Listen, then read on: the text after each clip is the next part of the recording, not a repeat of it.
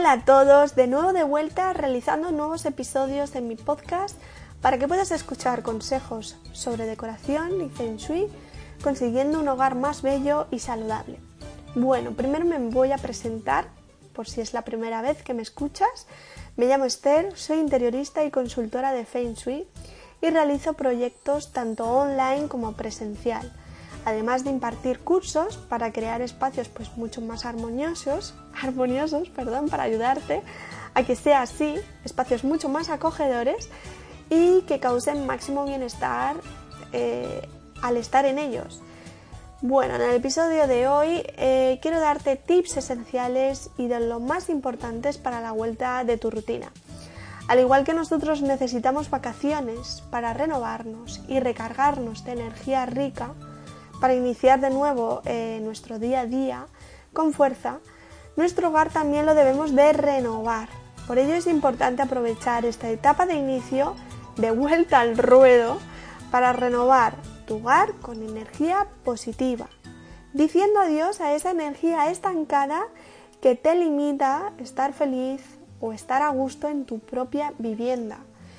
Este paso siempre lo remarco, le doy mucha importancia y se trata del orden y la limpieza. Lo estoy inculcando mucho desde inicio de este mes porque quiero que lo practiquemos eh, y realicemos esa renovación al 100% en nuestro hogar.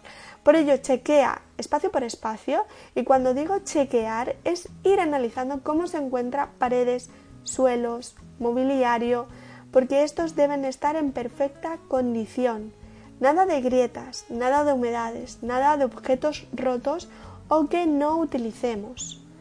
Aprovecha además este momento para ordenar tus armarios. ¿Cómo los tienes?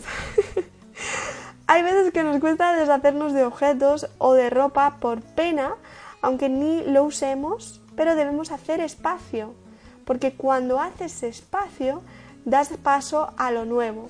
Por ello este mes practica el desapego, lo estoy poniendo en mayúscula en mis redes incluso. Si no lo utilizas, si no te viene bien, o sea, si no te viene bien, si no te viene, si no te gusta, ¿para qué lo tienes?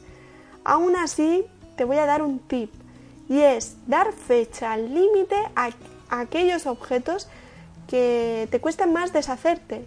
Si en ese transcurso no le has dado utilidad de nuevo, dónalo o regálalo, porque está ocupando un espacio sin más en tu vivienda. Y eso es una energía estancada, además de estar vibrando en un, en un pensamiento de escasez. Y ese pensamiento es lo que tú vas a traer más esa escasez a tu vida, ¿vale? Acuérdate este mes poner en práctica el desapego, deja espacio a lo nuevo. Seguimos con el chequeo, ¿vale? Nada de bombillas fundidas, nada de relojes parados, nada de desorden a la vista o en cajones. Aunque lo escondas, sigue vibrando eh, esa energía bajita en tu espacio.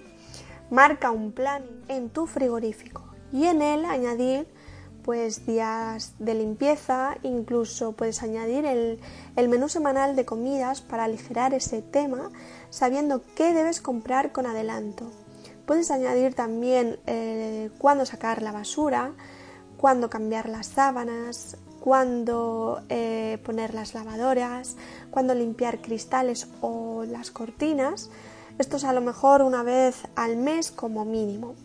Este planning diario te ayudará a realizar de manera más clara la organización de tu vivienda, que siempre es necesario. bueno, ahora también algo también esencial es el marcar nuestros objetivos de esta temporada, ya sean metas más personales o más profesionales.